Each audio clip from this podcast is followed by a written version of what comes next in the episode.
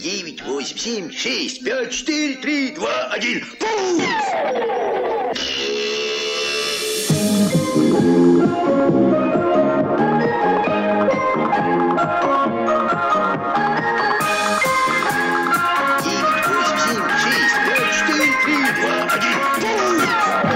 Добрый день, вы слушаете радио Бетельгейза и у микрофона Электродруг. Скажу сразу, что сегодня никакого особого повода для эфира нет. Просто у меня накопилось достаточное количество бесед, записанных с июня по сентябрь. Это такая замечательная пора, когда все располагает к неспешным беседам на свежем воздухе. Чем я и занимался. С Антоном Первушиным на летней веранде ресторана мы обсуждали круглые космические даты, юбилеи, которые в этом году были отпразднованы. А с писателем Сергеем Ивановым на берегу Шуваловского озера мы говорили об инопланетянах.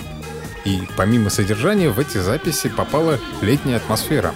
Птицы щебечут, волны плещут, ветерок так ласково дует. Правда, на записи он превращается в рокот взлетающей ракеты, но тоже ничего, вполне себе космический звук.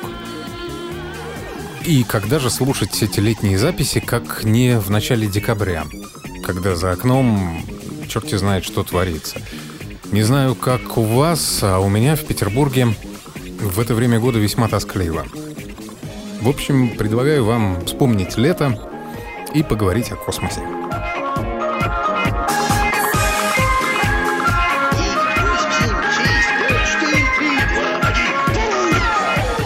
Космос будет нашим. Космос будет нашим, да. Безусловно. Антон Первушин на радио Бетельгейзе. А первый юбилей. 55 лет космической эры. Запуска спутника. Казалось бы, все об этом событии известно, или, может быть, есть какие-то факты, которые открываются только сейчас, есть э, что-то, о чем можно сказать как о, о новом в истории запуска первого спутника? Ну, эта история, в принципе, исследована довольно подробно, поэтому тут э, что-то добавить трудно. Э, благо она еще и была и, в общем-то, и не секретной. Единственное, что они тогда уже начали делать, это, в принципе, секретить все, что связано с самим космодромом. Э, кстати, слово «космодром Байконур», словосочетание «космодром Байконур», оно вообще впервые прозвучало уже только после полета Гагарина, когда нужно было его рекорды фиксировать. То есть площадка, с которой стартовал собственно, спутник, вот этот вот полигон Тюратан, знаменитый, он, в принципе, не назывался в тех материалах, э, которые были связаны с запуском первого спутника. То есть писалось, вот в Советском Союзе запущен первый искусственный спутник Земли. Все.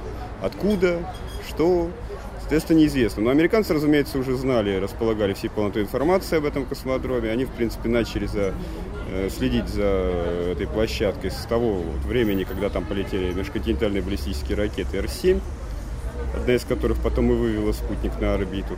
То есть, грубо говоря, с лета 1957 года они уже его сфотографировали, этот космодром, этот полигон, э, с помощью вот этих сверхвысотных разведчиков У-2. И, в принципе, они уже даже знали, как примерно устроена там площадка, где там стоит кислородный завод и так далее. То есть для них этого секрета не представляло, и поэтому получалась такая парадоксальная ситуация, которая вообще характеризует очень эпоху, Советский Союз э, на протяжении всей его истории, что когда потенциальный противник обладает больше информации, чем, собственно, советский народ о том, что происходит на территории Советского Союза, тем более в таких прорывных областях, вот, связанных с э, военным делом и с космонавтикой. Да, сейчас Китай идет по этому пути, секретит все, что можно. Ну, я бы не сказал, что Китай уж так уж секретит. Они, скажем так, э, все-таки больше гораздо рассказывают. В частности, например, вот сразу видна разница в космической программе Китая и советской космической программе. Они называют задолго до полета членов экипажей, э, рассказывают об их дублерах, о возможных изменениях в составе отряда ну, космонавтов. Вот запуском первой женщины космонавта там объявлялась совсем другая, чем полетела. Нет, тем не менее, все-таки и о той женщине, которая полетела, сообщили заранее.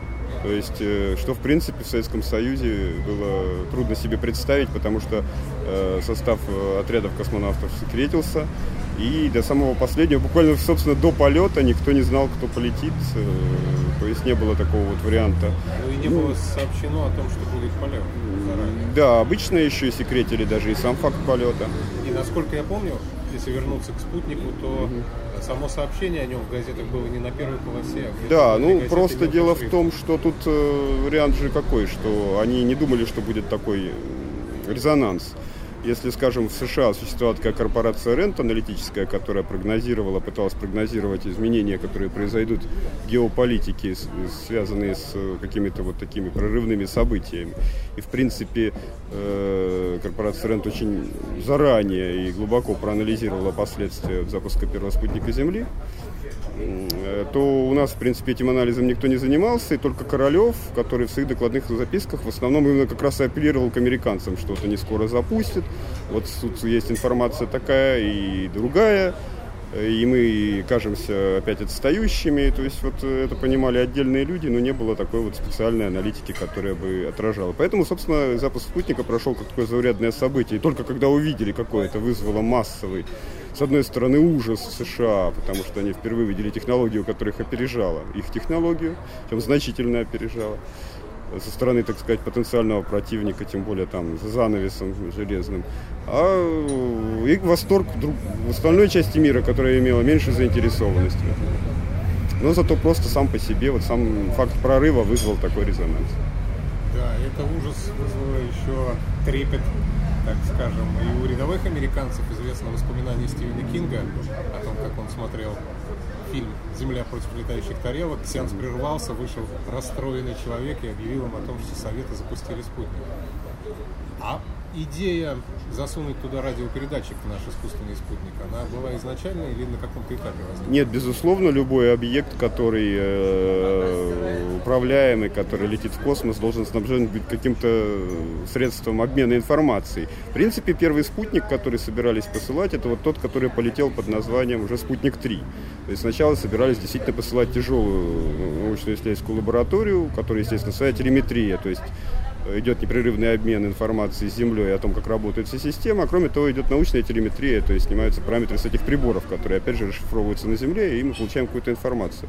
Но этот э, мощный, действительно большой аппарат, полтонны он весил, там возникли проблемы с размещением оборудования. Каждый из э, институтов Академии наук хотел разместить на нем как можно больше э, своих аппаратов, за счет других. Ну и в результате из этих непрерывных конфликтов э, Королев был вынужден этот э, спутник э, отложить на некоторое время. И вот действительно, чтобы просто опередить американцев, успеть раньше сделать самый спутник простейший. Действительно, он создавался как простейший, то есть буквально, как сейчас сказали бы, на коленке. То есть быстро тут же его и спроектировали, тут же нарисовали, тут же засунули в него приборы. Но даже в этом случае получились различные накладки, потому что несколько культур производства в Советском Союзе и вообще отношение к делу даже в такой области, как космонавтика, было довольно низкой, даже, я бы сказал, варварской. Э, в частности, когда спутник уже собрали и привезли на космодром, чтобы продемонстрировать государственной комиссии, как он работает, его, собственно, поставили, подключили источник питания, и вдруг он не, запи... не заработал. То есть вот эти вот сигналы бип-бип-бип не понеслись в эфир. Э, комиссия, конечно, пришла, пришла в ярость, разобрали спутник и обнаружили, что просто при тряске отвалились клеммы. Вот так они были плохо припаяны. Что от аккумулятора клеммы к радиопередатчику из-за тряски отвалились. Это реальный исторический факт, от этого никуда не уйти, и как бы это говорит о многом. Э, да, перепаяли и отправили, и спутник все-таки заработал. А так был бы конфуз, если бы вот он вышел с оторванными клеммами. Да, и никто бы его не услышал. Но это была э, Ну, нет, почему? Дело в том, что что в них гениального, потому что на самом деле даже вот первые эти боеголовки, которые стартовали на баллистических ракетах, они тоже, естественно, снабжались мощной системой телеметрии. При испытаниях, например, ракеты Р-7 при самых первых, вот, которые начались весной 1957 года, которые потом спутник и вывела, с нее снималось 700 параметров, 700 параметров телеметрических. То есть ракета во время своего полета сообщала о своем состоянии по, э, по 700 каналам. Но они тоже пищали, да? Нет, ну там э, это же телеметрия, она по-разному передает свою информацию, то есть это не обязательно в звуковом диапазоне. Нет, здесь-то был расчет на то, что любой Конечно. Э, радиолюбитель может э, засечь этот сигнал. В этом, в принципе, да, это была как бы действительно хорошая, очень умная идея сделать так, чтобы этот сигнал был доступен всем. И поэтому как бы сразу говорила о том, что вот спутник запущен и все хорошо. Но как-то у нас получается, что юбилей Кофе, вот Еще кофе. латте, да. Кофе латте, да? У нас получается, что э, юбилей начала космической эры Дубая все равно находится, в тени. В тени полета Гагарина. На ваш взгляд, заслуженно, не заслуженно? Почему ей так мало уделяет времени? В этом году, понятно, вроде бы дата не настолько круглая, и, наверное, все деньги потратили на полет, на то, что отмечали в апреле месяце.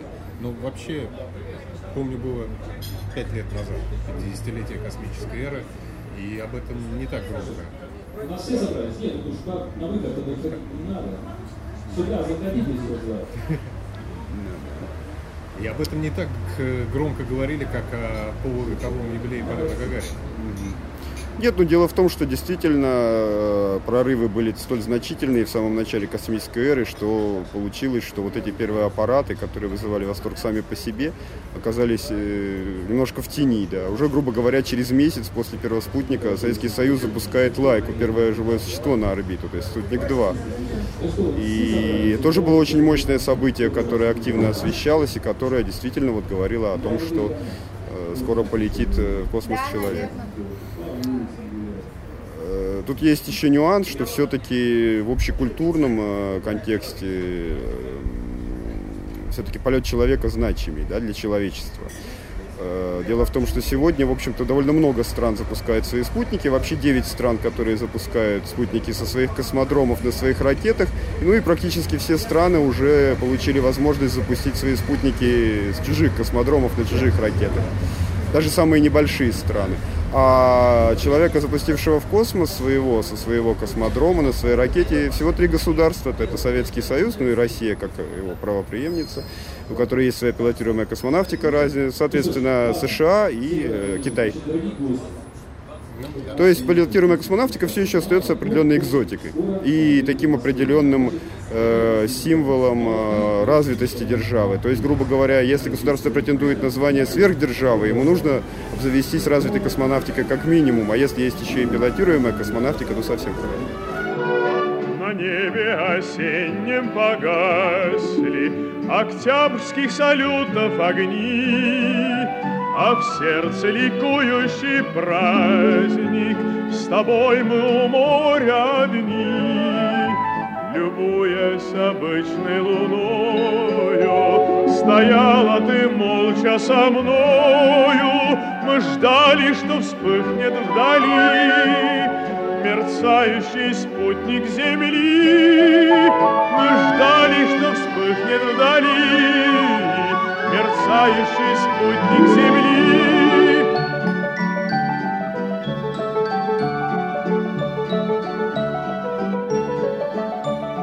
Взлетели два спутника ввыси, И сколько их в небе блеснет, Весь мир восторгается мыслью, Что близок нам Марс перелет.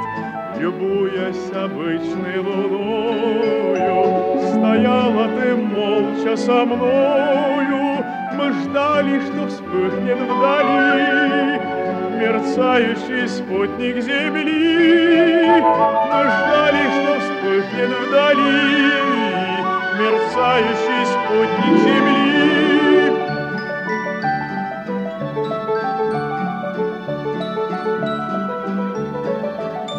Над нами горели созвездия, И слышалась нам в тишине Чудесная смелая песня Дрожит и звенит в вышине. Любуясь обычной луною, Стояла ты молча со мною, Мы ждали, что вспыхнет вдали мерцающий спутник Земли. Мы ждали, что вспыхнет вдали мерцающий спутник Земли.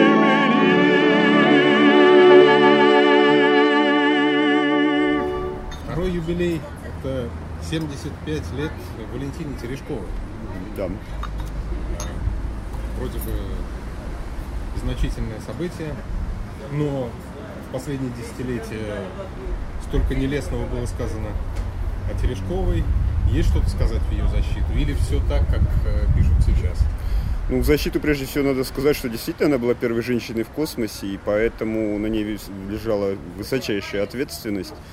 Э, То есть, э, в принципе, тогда еще полетов было немного, ведь напомню, что она летела на Востоке-6, то есть это фактически был шестой пилотируемый корабль, запущенный в Советском Союзе. И поэтому, конечно же, на нее, во-первых, давила вот эта вот груз ответственности, первая женщина в космосе. Никакого опыта по запуску женщин до этого не было. Э, Естественно, на нее определенным образом и сама стрессовая эта ситуация оказала влияние. То есть, в принципе, то, что она не справилась там вот с этим вот управлением, с ориентацией корабля, что, в принципе, на самом деле не было обязательным, потому что корабль «Восток», он, в принципе, был устроен таким образом, чтобы сесть даже без участия пилота.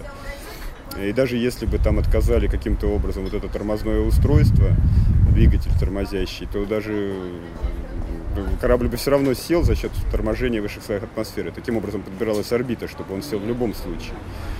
То есть от пилота на кораблях «Восток» мало что зависело, и поэтому, в принципе, конечно, э, не стоило ее так перегружать э, с учетом вот этого груза ответственности. Она же все-таки была не профессиональный, не воен- не военный летчик обычный, в общем-то, гражданский человек, э, которого подготовили к этому полету. То есть тут нужно все-таки делать определенные скидки. И, конечно, самое печальное в этой истории, что по итогам ее полета, вот из-за этой ошибки, которую она сделала, женщинам были фактически запретили полеты в космос в Советском Союзе на многие годы. Потом этот вот заговор э, только удалось э, разорвать э, Светлане Савицкой через много лет.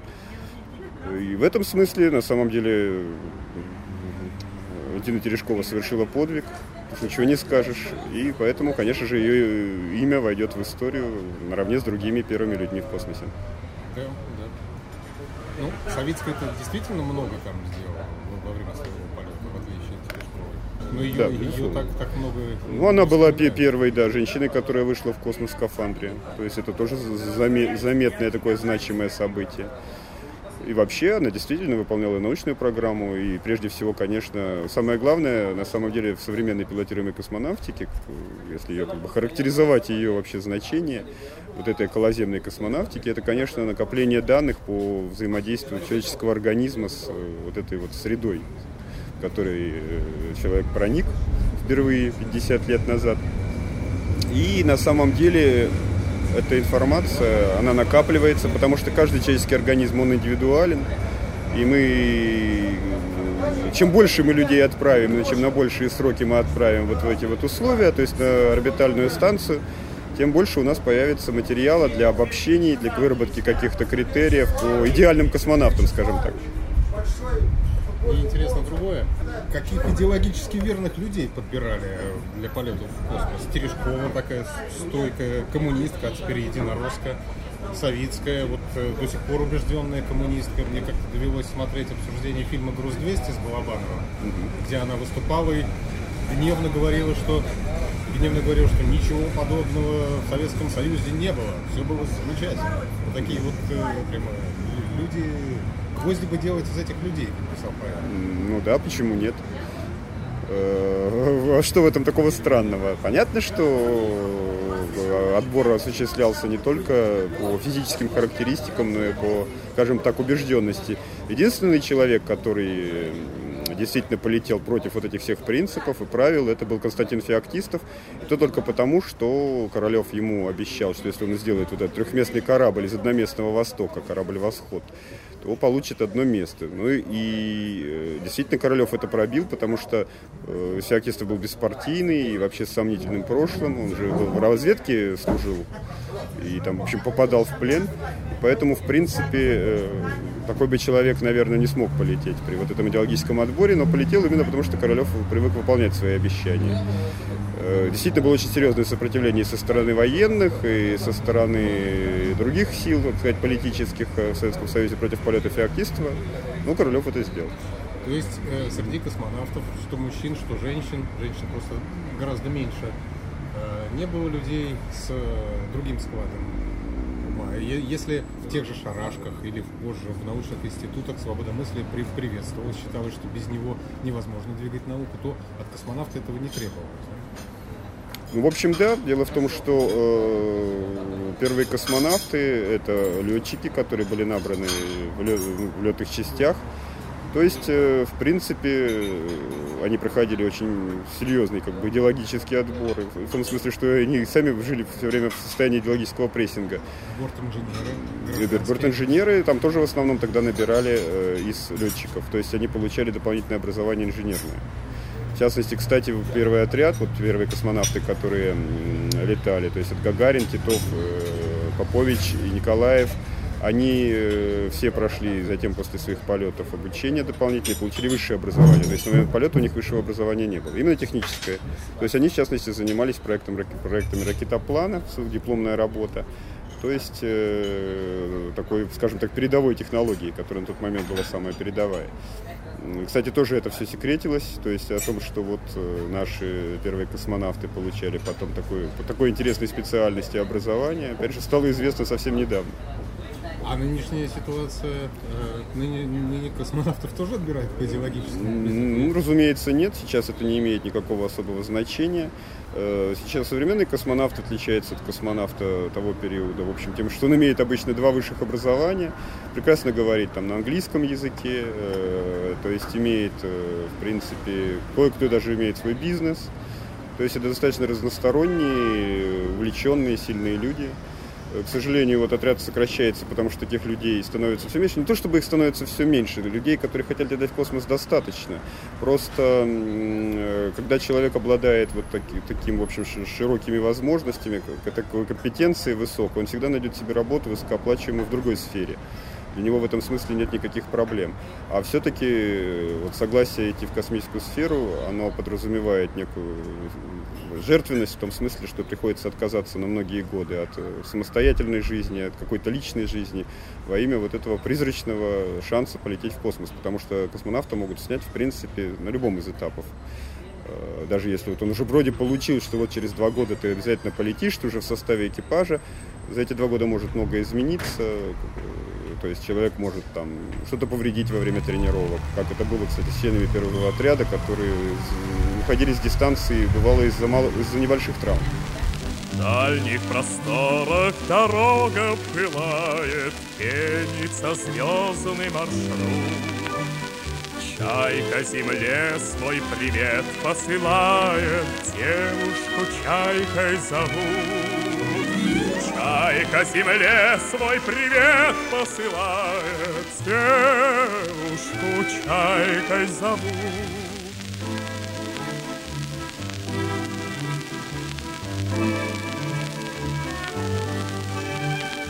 Где-то мелькают моря и границы, люди под солнцем живут. Чайки завидуют звезды и птицы, девушку чайкой зовут. Чайки завидуют звезды и птицы, девушку чайкой зовут.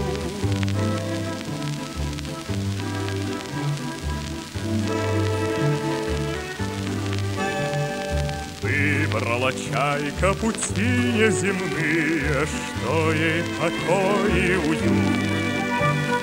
Мир принимает ее позывные, Девушку чайкой зовут. Мир принимает ее позывные, Девушку чайкой зовут.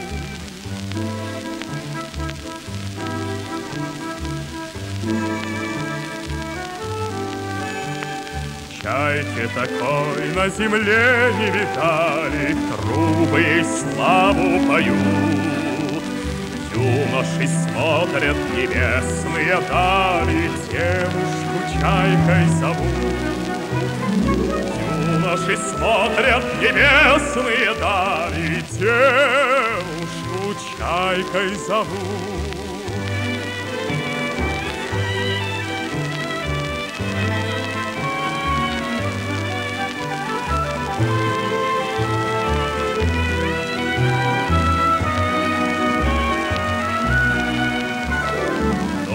Дочку свою обнимает столица, Все города ее ждут. Родина чайкой отважной гордится, Девушку чайкой зовут. Родина чайкой отважной гордится, Девушку чайкой зовут.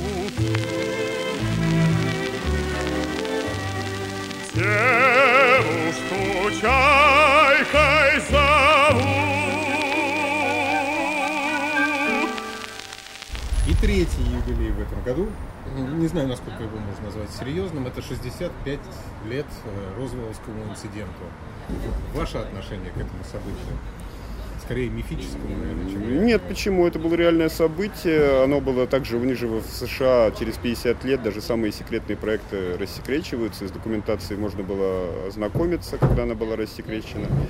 Э, В принципе, это стало некоторым даже шоком для уфологов, которые держались за этот инцидент очень долго. И очень много написано работ, посвященных этому книг, исследований, э, как с полемикой за, как и с полемикой против. И различные возникали варианты. И в фантастике эта тема обыграна, в общем, по самой э, предельно обыграна, скажем так, в тех же там, я не знаю, секретных материалах. Оказалось все прозаично. Там разбилась платформа специального эхолота, высотного. Был такой проект «Могул», э, который э, был нацелен на то, чтобы регистрировать запуски советских ракет на расстоянии за горизонтом, грубо говоря, потому что э, локаторы, ра- радиолокаторы имеют ограничения горизонт, а тут как бы мы запускаем стратосферу такую платформу с эм, акустическими приемниками, которые вот этот рокот ракеты, который передается по стратосфере, может улавливать и довольно точно определять местонахождение, время старта и даже мощность ракеты, которая стартовала. Этот проект в те времена был настолько засекречен, что когда он разбился, э, этот аппарат, чтобы исключить всяческую утечку информации о сути проекта, его назначении, э, чтобы, не дай бог, советская разведка ни о чем не догадалась, возможно, вот была и тогда придумана эта история с инопланетянами. То есть, грубо говоря, для ЦРУ было выгоднее для дезинформации э, туда мифических инопланетян, лишь бы только вот Советский Союз ни о чем не догадался. Этот проект рассекречен, и подробности, в общем, его доступны сегодня, можно их документы найти и ознакомиться с этим всем. Мне здесь интересно другое. Почему тогда, в 1947 году, э, такая благодатная почва возникла для всеобщей паники? Да. И будьте добры, еще один из эспрессо. Эспрессо, да? Да. А будете- Нет, я, спасибо. Что-то мне не очень кофе здесь. Почему почва народной такой мифологии оказалась такой благодатной Мгм. в 1947 году? И почему в Советском Союзе конец 70-х, э, начало 80-х тоже оказался таким временем, когда вдруг все стали говорить об инопланетянах и замечать летающие тарелки? Нет, ну на самом деле это не совсем верно. Уфология как наука, такая пара наука существует еще с довоенных времен, когда, собственно, впервые появились летательные аппараты разного назначения. Воздухоплавание тогда было очень развито, ст- стратоплавание, то есть стратонавтика развивалась активно. Э, Кроме того, огромное количество различных э, аппаратов. Э, То есть э, полетело и стали наблюдать просто в огромном количестве, тем более не знаю, что это такое. Э, После войны, соответственно, начались исследования, связанные с высотными самолетами, с запусками ракетных аппаратов. Огромное количество, опять же. В свое время интересный есть казус в истории уфологии, когда была вот э, проведен проект «Голубая книга», в которой собиралась и анализировалась вся информация по НЛО. Потом, когда э, данные собраны в рамках этого проекта, наложили просто прямо и непосредственно на вот эти вот полеты сверхвысотного разведчика У-2 м, оказалось, что чуть ли не 90% всех наблюдений, которые были э, изложены в этой голубой книге, совпадают, собственно, с этими полетами этого разведчика У-2. Он действительно был засекречен, э, то есть о нем не знали даже пилоты, которые сообщали, вот что мы видим, над нами что-то такое на огромной высоте летит, явно искусственного происхождения. А, Что это такое, мы не знаем. Вот сообщаем вам.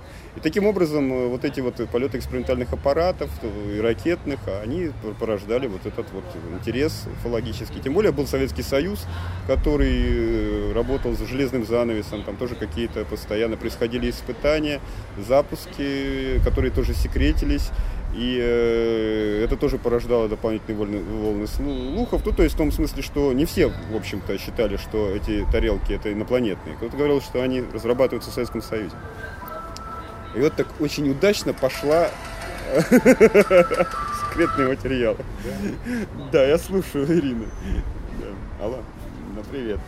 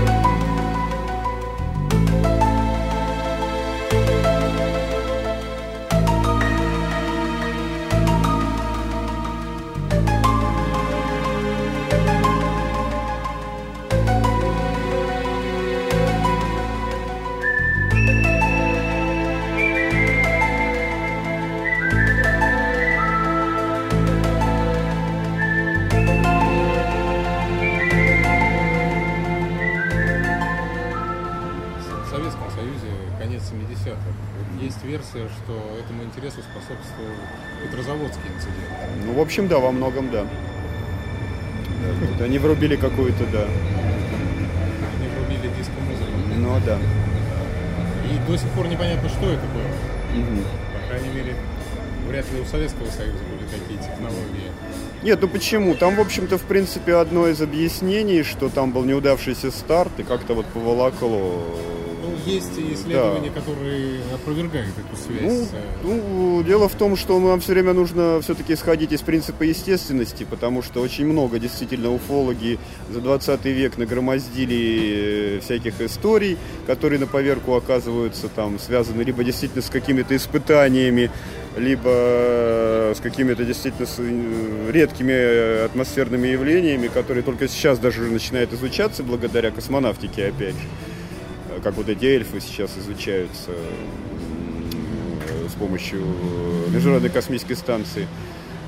Э, То есть все-таки следует исходить из принципа естественности, иначе мы просто далеко зайдем. Э, В свое время, э, почему к этому принципу естественности, презумпции даже естественности пришли, потому что на протяжении практически 100 лет э, Марс описывался астрономами, как вот, э, вот они увидели из Скиапарелли каналы, потом вот был Лоуэлл, который эту теорию каналов развил, и в принципе почти 100 лет астрономии никто под сомнение эти каналы не ставил. Но когда вот полетели космические станции, обнаружили, что там даже нет никаких намеков на вот эти образования, хотя бы что даже нет ничего похожего на то, что можно было бы принять за каналы, что это каналы существовали только в воображении людей. После этого, в общем-то, наука получила такой серьезный удар, э, в том числе и астрономия, э, что был принят и продолжает быть основополагающим вот этот вот принцип естественности, презумпция естественности. То есть мы все-таки любое явление должны сначала пытаться и найти объяснение с позиции происходящих процессов природных. И только уже если действительно нет никаких э, других версий э, о происхождении этого объекта, кроме искусственного, тогда мы можем принять и эту гипотезу. Но пока до сих пор все наблюдения э, НЛО и прочих каких-то странных явлений могут быть объяснены с помощью вот, действия каких-то природных сил. Забавно мне довелось ознакомиться с документами 19 века о том, как Синод реагировал на сообщения о всевозможных чудесах. Там была серьезная комиссия, и 99% из того, что им приходило, они забраковывали. Я не знаю, как сейчас работает об этом. То есть вроде бы в такой сфере деятельности, где чудесное это обычное, там весьма досконально изучали. Безусловно, потому что э, история демонстрирует множество примеров, как чудеса использовались мошенниками, различными авантюристами в своих целях. Обычные фокусы, в принципе, если при правильной постановке вопроса превращаются в чудо. Ну и тем более здесь, в области, которая имеет отношение к науке, ну, надо Конечно. еще более серьезно. Конечно, безусловно. И действительно, когда очень многие, сожалению, все мы люди, все мы человеки, И э, бывает, что вот и космонавты, и летчики зачастую начинают заниматься уфологией, возглавляют э, уфологические ассоциации, потому что вот они что-то видели во время полета. Это вы гречки? А, ну, Греч как раз занимается не столько уфологией, сколько, сколько палеокосмонавтикой. Кстати, палеокосмонавтика была в Советском Союзе гораздо более развита, чем уфология. Э, На эти темы писали ведущие фантасты, начиная там от Ефремова и Казанцева. Они посвятили очень много и статей, и, собственно, фантастических текстов, посвященных именно вот этой вот гипотезе э, контакта до исторического с инопланетной цивилизацией более развитой.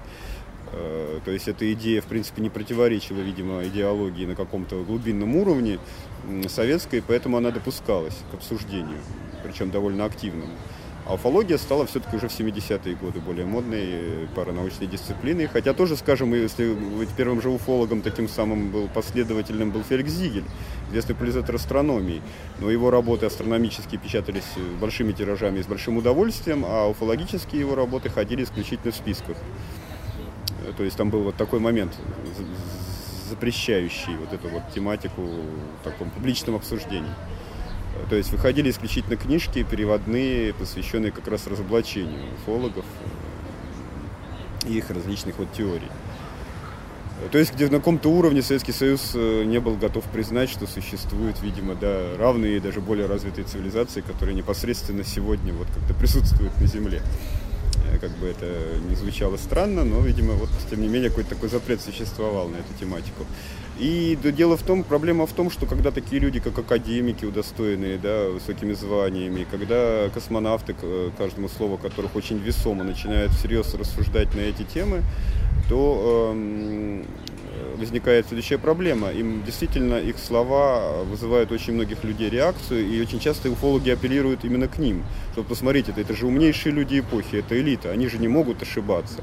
Ну, грубо говоря, уфологи ловят даже каждое слово там президента э, Америки, которое там так или иначе связано с летающими тарелками, ищут в нем подтексты и так далее.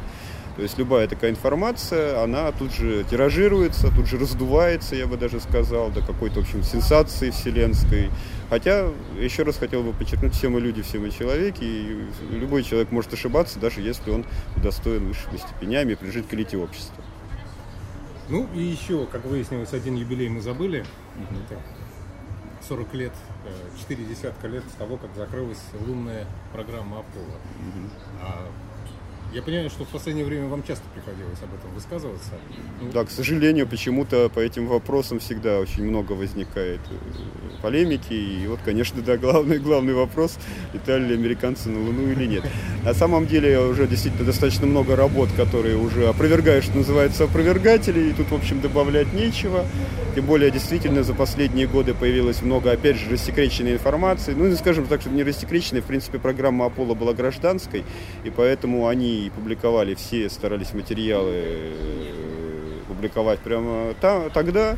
То есть пресс-релизы НАСА, посвященные этим полетам, они огромны. Их просто можно читать вот ну, там, неделю будешь изучать только один пресс-релиз по какому-нибудь там полету, потому что там огромное количество материала.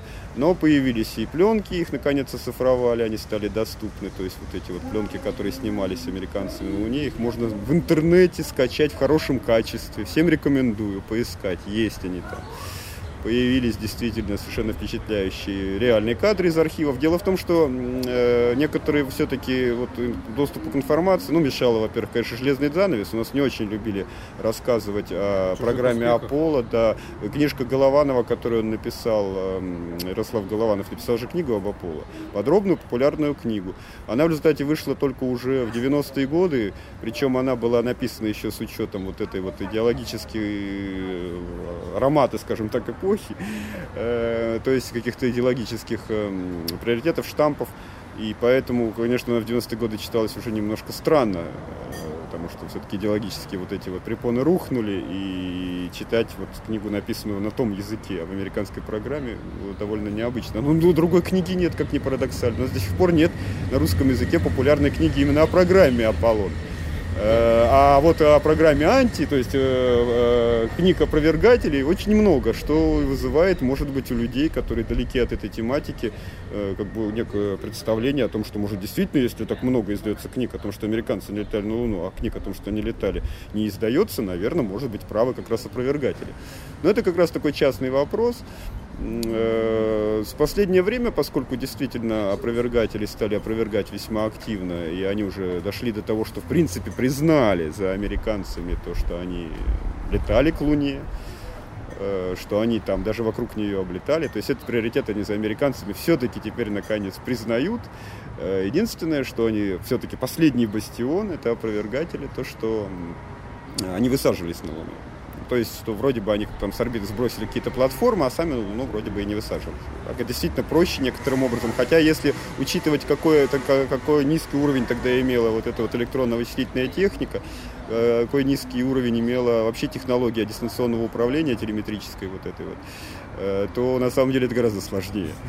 Если действительно оценивать, потому что не было таких ни мощных э, систем наблюдения, ни мощных систем передачи информации, компактных достаточно. Тут же еще вопрос компактности имеет значение.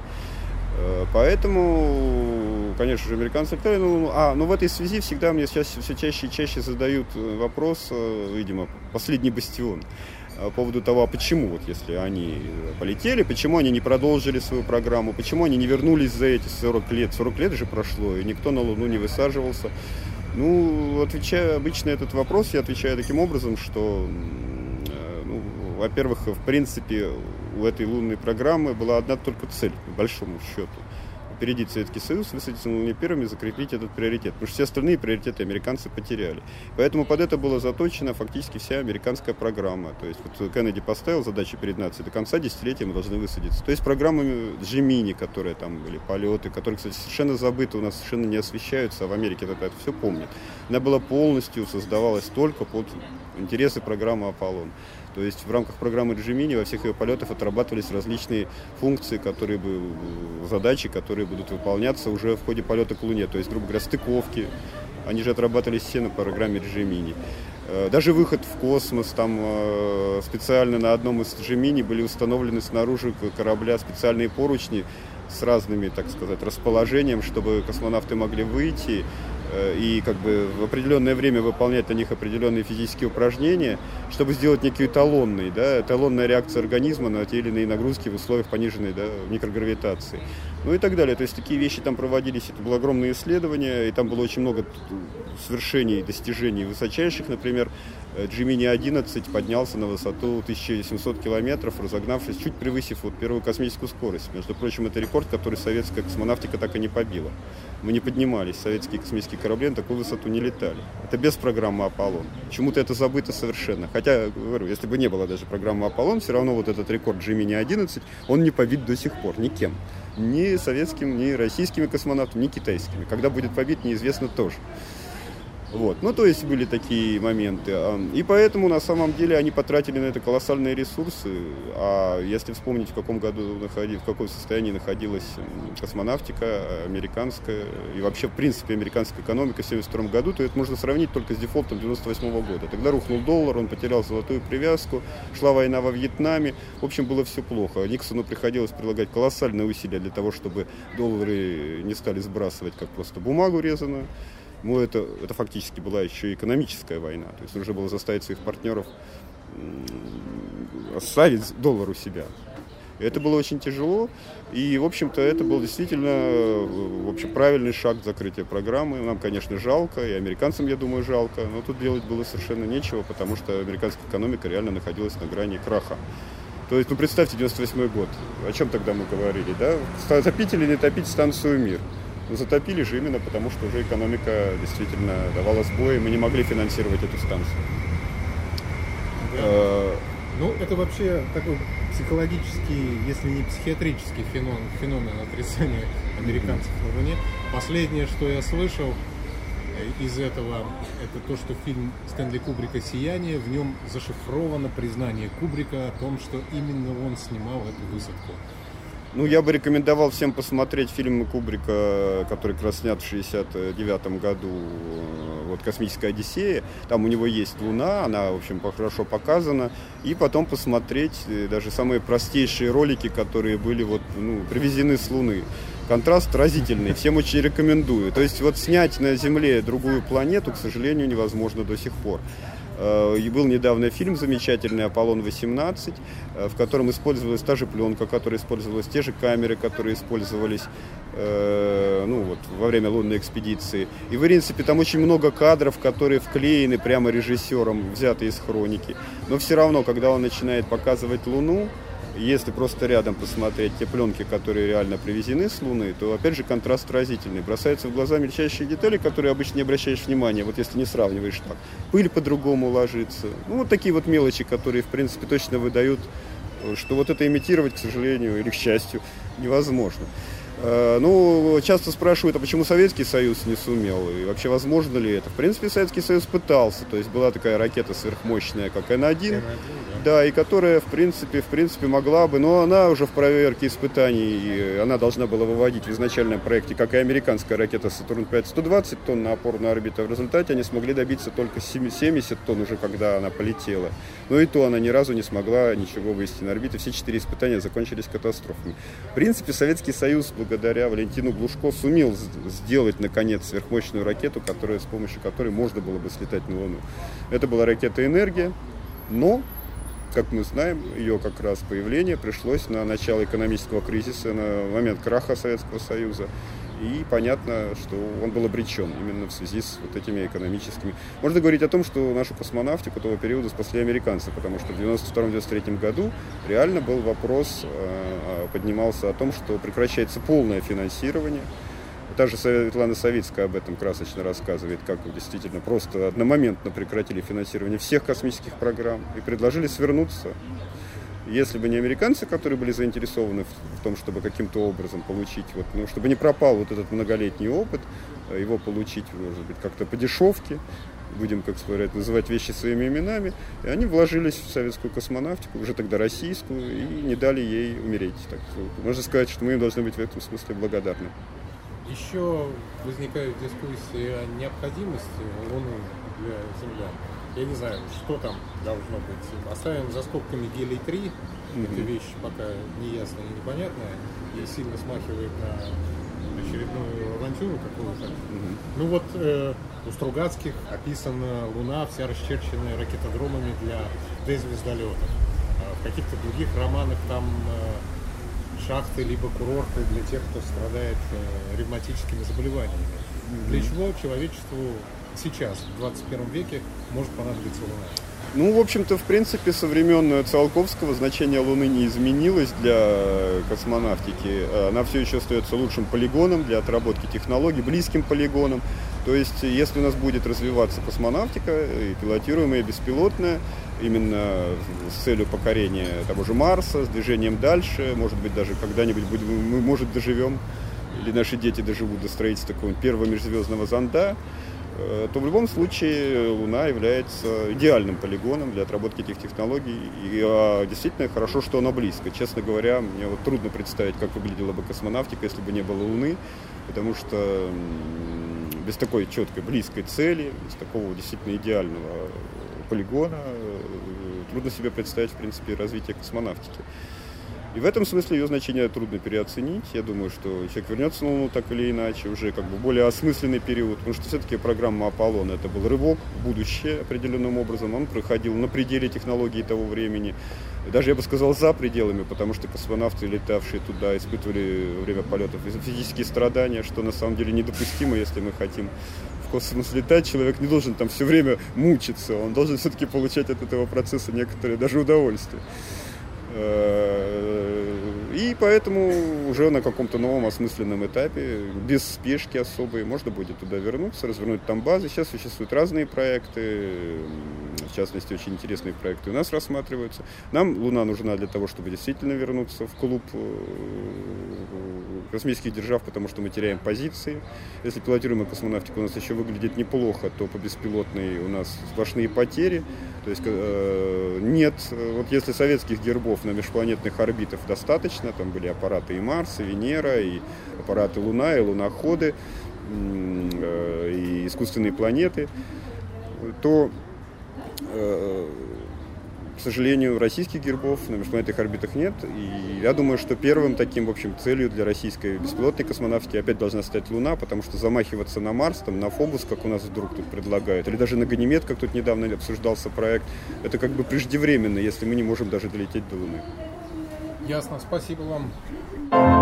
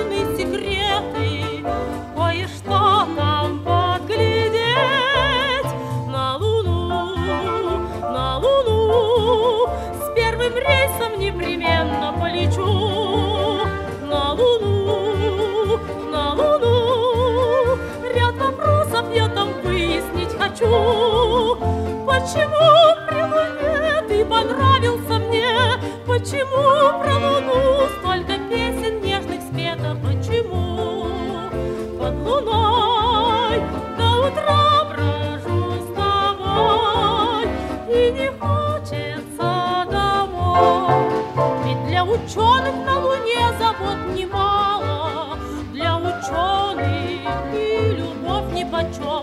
А я бы все там для влюбленных разузнала, чем же я не астроном. На Луну, на Луну, с первым рейсом непременно полечу.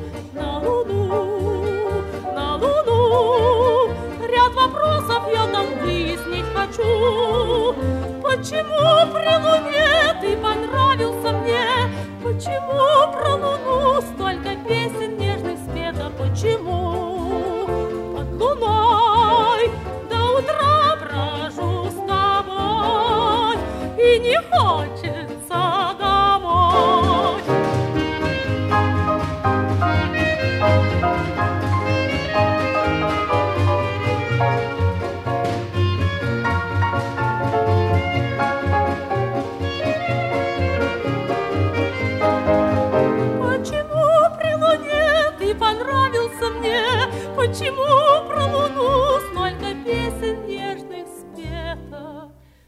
Почему